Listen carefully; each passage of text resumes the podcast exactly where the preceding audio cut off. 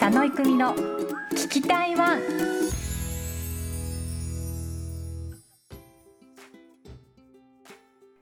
ジャパーベー。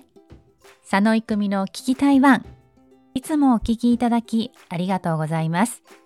パーソナリティの佐野育美です。前回に続きましてテーマは豆花後編になります。本当のことを言うと1回の配信のつもりで豆花は終わる予定だったんですよ。でもリサーチや取材をしていくうちになんだか党派がね愛おしくなってしまったんですね。実を言うとたくさん食べてるとかそうではなくってどちらかというとまあ党派は小さい頃から当たり前のように、まあ、身近にあって、まあ、そんなに特別気にも留めるようなスイーツ存在ではなかったんですよね。でもこうリサーチとか取材をしていくうちにあ豆腐って素朴だけども多種多様で親しみやすいしもう実力派スイーツなんじゃないかなっていうことにね今更気づいてしまったんですよ。なので1回で話をまとめるにはもったいないなと思って急遽2回に分けました。なんかこの気持ちはね今まで何とも思っていなかったまあクラスのこの存在がなんかすごく気になってちょっと恋をしちゃった好きになっちゃったみたいなそんな感じに似てるかもしれません。ちょっと言い過ぎかな。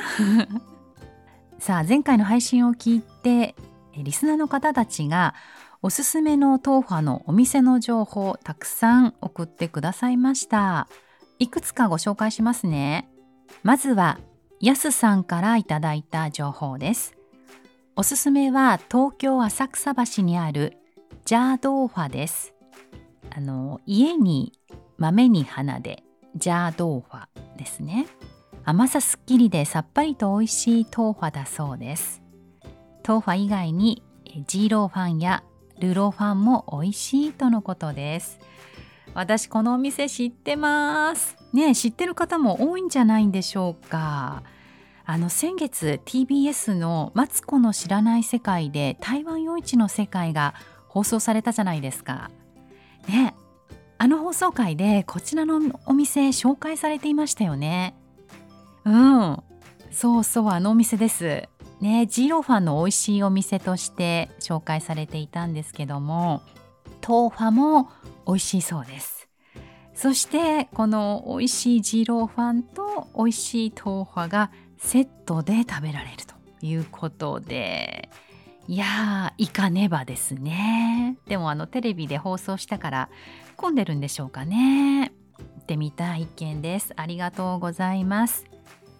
続いては海外グルメマニアさんから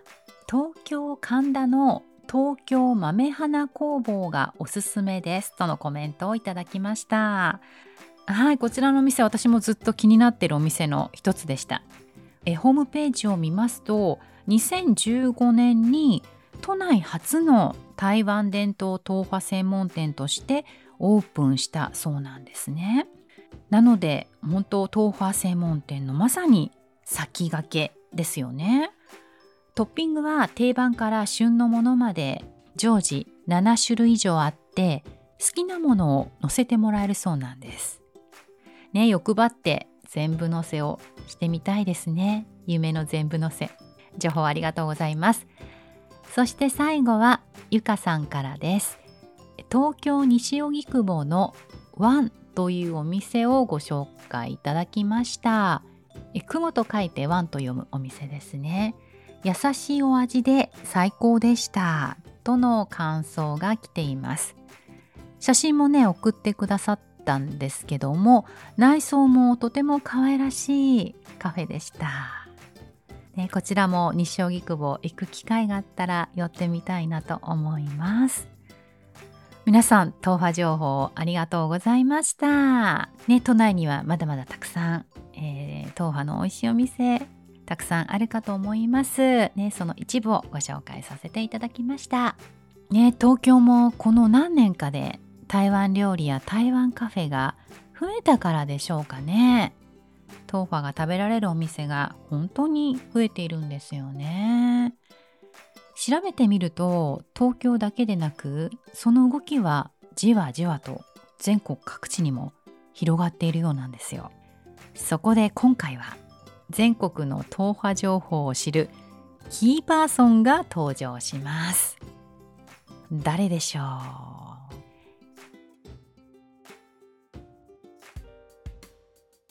台湾やトーファが好きな方にはおなじみかもしれません。東京浅草にある台湾スイーツのお店浅草豆腐大王のオーナーでお客さんからは大王さんとして親しまれている志田明久さんを取材させていただきました。あのお店の名前がねまたいいですよね。大王。台湾ではなんとか大王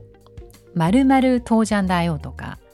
そういう名前のねお店がよくありますよね。看板でもよく見かけるんですけども。またこの大王という名前が台湾らしくていいですよね。えお店のオープンは2016年で東和専門店の草分け的なお店の一つでもあります。お店に伺って東和のことをたくさん聞いてきました。浅草東和大王さんに来ています、えー、オーナーの志田さんですよろしくお願いしますよろしくお願いします今日はありがとうございますありがとうございますであのお店を始めたきっかけって何だったんでしょうか？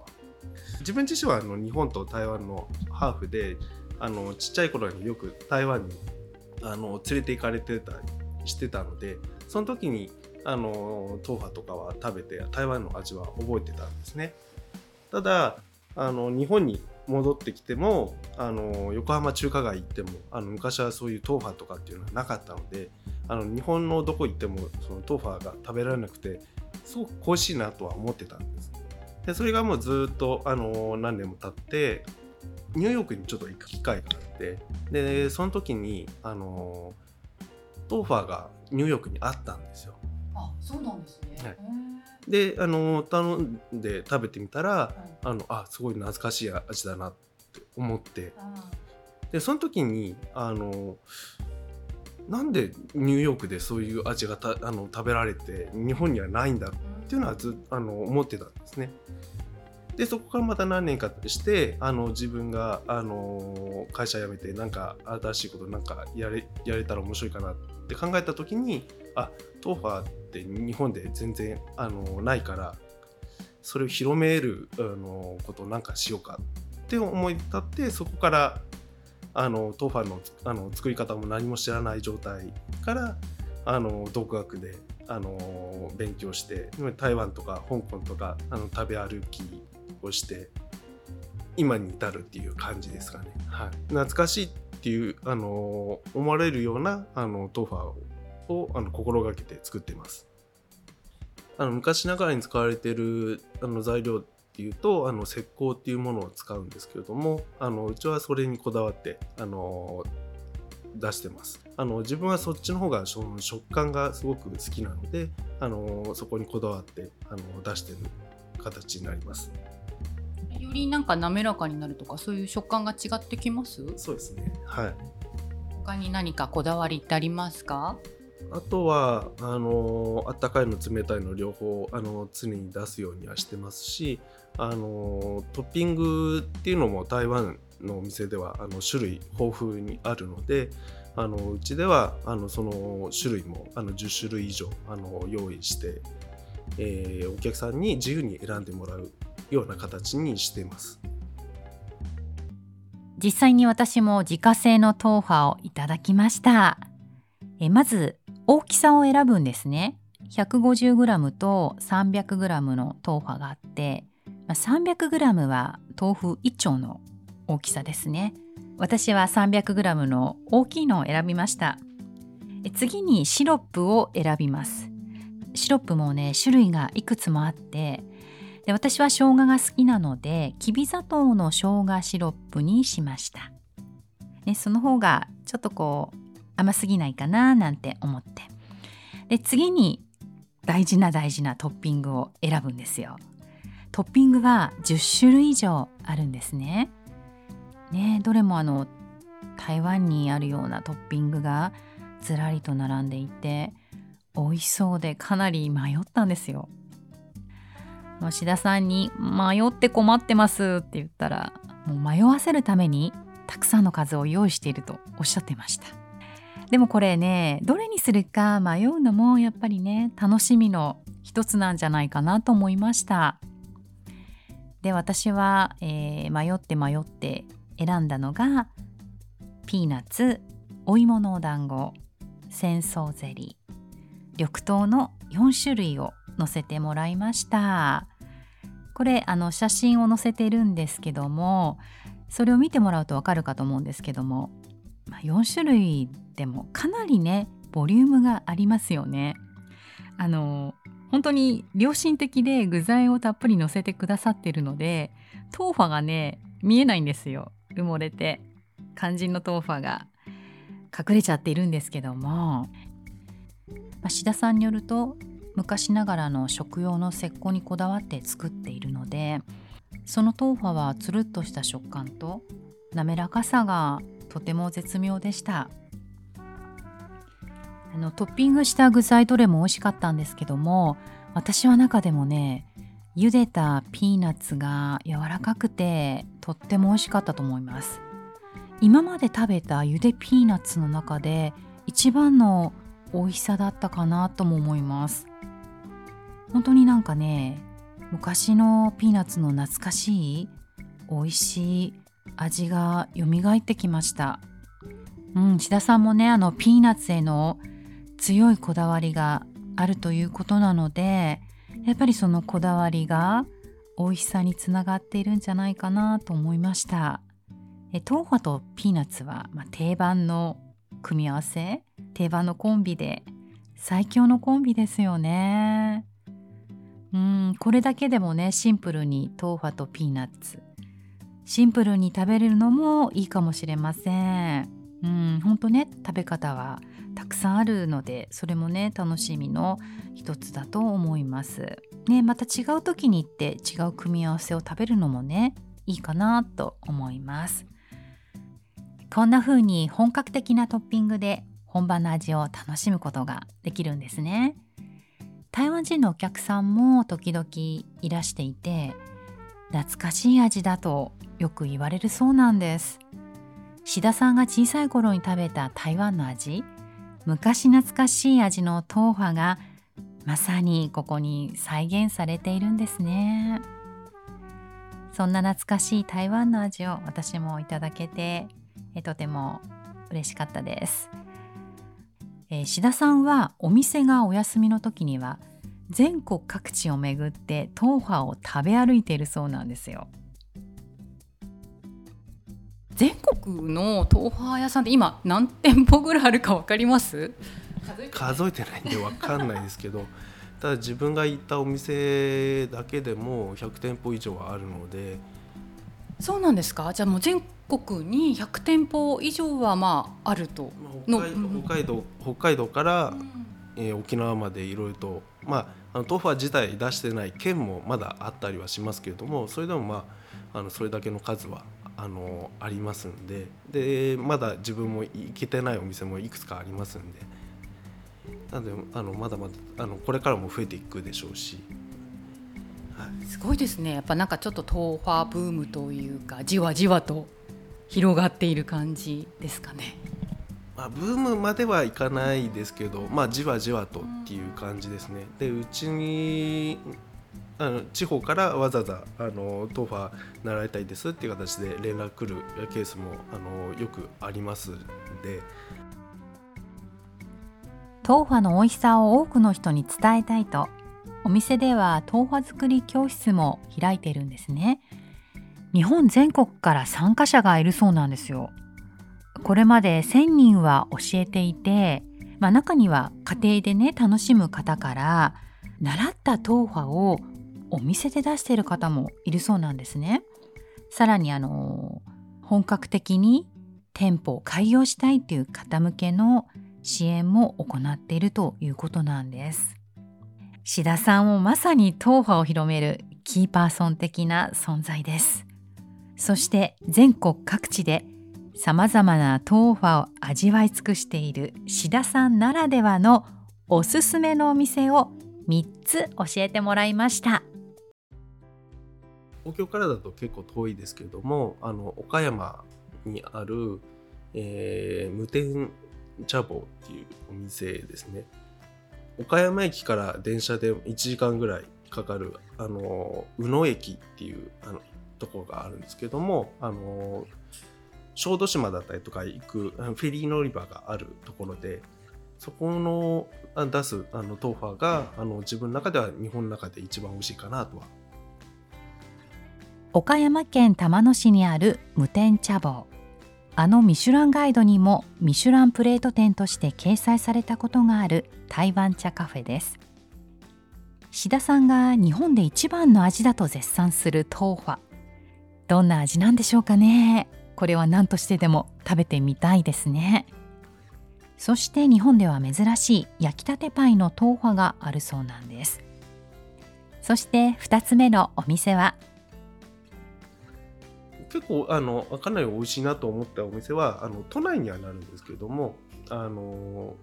北池袋にあるあの喫茶売店メリーっていうお店ですね。あの今は金土日しかやってないですけどもあのトーファーがあのそこを出してて、まあ、すごくあの素朴であのな自分自身懐かしいなって思わせるあの、はい、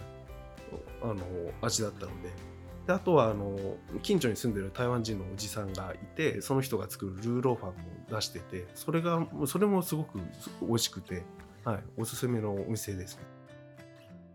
東京豊島区にある喫茶売店メリー。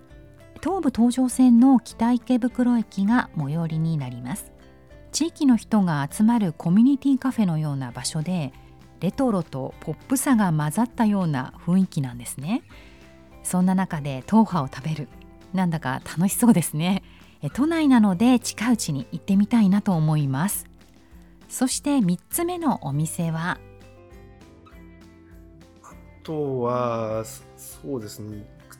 まだいくつかはあるんですけれども、どこがいいかなっていうのはちょっと迷っちゃうんですが。えー、山形にあるあの上山市ですかね、はい、のもう山の奥の方にあるかき氷も出してるお店ではあるんですけどあの八方堂っていうお店があってあの、まあ、手あの手作りでいろいろとあの出しててあのそこも素朴な味ですごく美味しいですね。山形県上山市にある八方堂蔵王猿倉のふもとにある和と台湾甘味どころです。こちらのお店は栗や紫芋をトッピングに使ったり季節のフルーツと合わせた豆腐もあるようなんですね。何よりも大自然の中で味わう豆腐というのがいいですよね。えお店情報はテキストに残しますのでどうぞそちらをご覧ください。メニューや営業日などチェックしてみてください。私はこの3つのお店とも行ったことがないので公式サイトで調べてみたんですけどもそれぞれもうスタイルが全く違うお店なんですよ。でもそこに共通して豆腐があるのがなんだか不思議で嬉しいですね。台湾のスイーツが日本各地でそれぞれの個性でまるで花を開いてるような存在感を出しているそんな風に感じ取れました。志田さんもねまだ行けてないお店もあるということなので今は本当に全国に豆腐のお店がたくさんあるんですね。本当いろんなタイプのお店でいろんなタイプの豆腐が出されていて。わあなんかちょっと感動しますね。嬉しいですね。あのノートに浅草豆腐大王の公式アカウントがあって全国の豆腐店のリポートをしているのでそちらもぜひご覧ください。詳しくねお店の情報もたくさん載っていますので本当にそれぞれのお店に特徴があってどれも美味しそうでした、ね、近くにお店があったらぜひチェックしてみてください。もう本当繰り返しになるんですけども豆腐って素朴でシンプルだけど、まあ、作る人によってはバラエティ豊かにもなって本当なんか底知れぬ力があるなって私今回の取材を通して思いました。本当に台湾を代表する実力派スイーツだと思います。うんだからこそこんなに長い間もう昔からもう男女世代問わず愛されているスイーツだなと思います。ちなみに志田さんにあの日本の豆腐のトレンドって何ですかって聞いてみたんですね。そしたら、まあ、日本では伝統的なトッピング以外にもフルーツを合わせた豆腐を出すお店も多いとのことなんですね。で志田さんのお店でもこれまで桃やいちごパッションフルーツなど、フルーツのみをトッピングした豆腐を販売しているそうなんですね。で私取材した時に桃の豆腐があったんですよ。先に伝統的な豆腐の方を頼んでしまってしかもあの大を頼んじゃったのでそれでお腹がいっぱいになってしまってあの桃の豆腐の追加をすることができませんでした。もうそれが本当に、えー一番の後悔でした。食べれなかったこと。本当に美味しそうでした。桃の豆腐写真で見たことは。あるんですけども本当に残念でしたけども。次のフルーツはね何でしょうかね。次こそはフルーツの豆腐食べたいなと思います。楽しみにしています。東京浅草にある浅草豆腐大王。オーナーの志田さんには豆腐についてたくさん教えていただきました。ありがとうございました。日本のいろんなところでいろんな豆腐を食べる楽しみがまた増えました。志田さんは豆腐をもっともっと日本全国に広める活動をしていきたい。そんな熱意を持って日々豆腐作りをされています。皆さんぜひお店を訪れてみてください。こうしてみると全国各地に少しずつですけど豆腐の輪が広がっているようですよね。とは言ってもまあ私の周りでまあ台湾好きとか以外台湾ファン以外の方であまり台湾のこと知らない行ったことがない方はやっぱりね豆腐食べたことがない人も多いんですよ。うん。とこう日本でも身近で気軽に食べられる長く愛されるスイーツになる日が来るといいななんて思っています。佐野育美の聞き台湾2回にわたって豆腐についてお話ししました。いかがだったでしょうか？お気に入りの豆腐のお店ぜひ見つけてみてくださいね食べたことのない方ぜひトライしてみてくださいそして番組の感想も気軽にお寄せください。えー SNS でハッシュタグ聞き台湾をつけて書き込んでくださると嬉しいです。また DM でも構いません。感想や、えー取り上げてほしいテーマなどありましたら何でもお寄せください。お待ちしています。そして番組のシェアやフォローもよろしくお願いします。それでは佐野育美の聞き台湾次回もどうぞお聞きください。谢谢你的收听，我们下次见，拜拜。